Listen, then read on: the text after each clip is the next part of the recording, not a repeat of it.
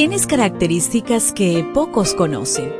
Como mujer, a veces sientes que no te entienden. Felizmente existe la devoción matutina para damas. Porque no hay nada oculto para aquel que te creó. Bienvenida.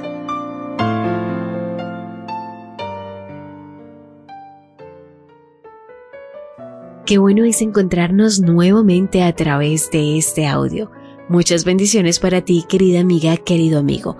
Hoy quiero enviar un saludo especial a todas aquellas personas que nos escuchan diariamente, pero que no hacen parte de nuestra iglesia adventista.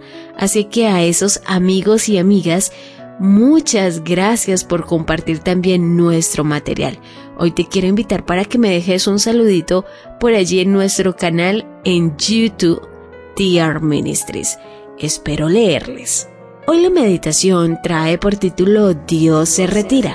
Lamentaciones 2.22. Has convocado de todas partes mis temores, como en un día de solemnidad y en el día del furor de Jehová, no hubo quien escapase ni quedase vivo. Los que crié y mantuve, mi enemigo los acabó. Las lamentaciones de Jeremías son poemas con el tono de un canto fúnebre. Describen el dolor y la desesperación durante la destrucción de Jerusalén. Su propósito es mostrar que la desobediencia a Dios conduce al desastre y que Dios sufre cuando su pueblo sufre. Los castigos de Dios sobre la impía Jerusalén incluían niños muriendo en brazos de sus madres, mujeres comiendo a sus hijos para sobrevivir, el templo destruido y muertos sus líderes.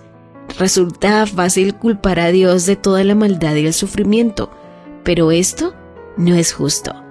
Igual que mucha gente piensa así hoy, también era un malentendido del pensamiento hebreo. Cuando Dios no previene el peligro es presentado como si lo causara. Judá rompió el pacto con Dios entonces, Dios retiró su protección.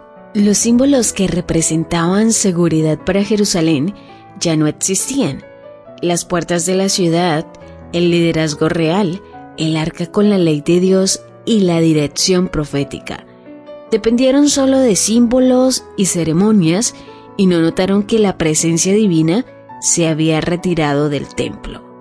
En el libro El conflicto de los siglos, en la página 601, nos dice, cuando la presencia de Dios se retiró de la nación judía, tanto los sacerdotes como el pueblo lo ignoraron.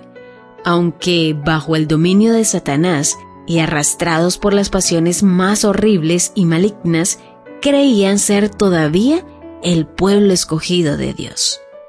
Ocurrirá igual al final de la historia de este mundo. En la página 600 del mismo libro, nos continúa diciendo, cuando Jesús abandone el santuario, las tinieblas envolverán a los habitantes de la tierra. Durante este tiempo terrible, los justos deben vivir sin intercesor a la vista del Santo Dios.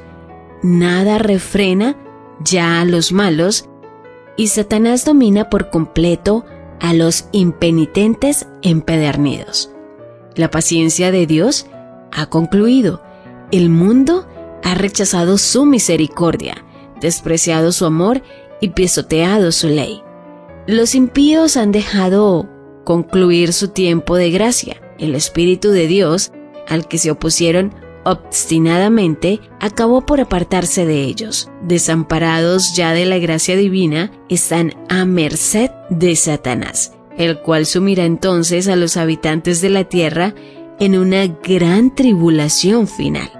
Como los ángeles de Dios dejan ya de contener los violentos vientos de las pasiones humanas, todos los elementos de contención se desencadenarán.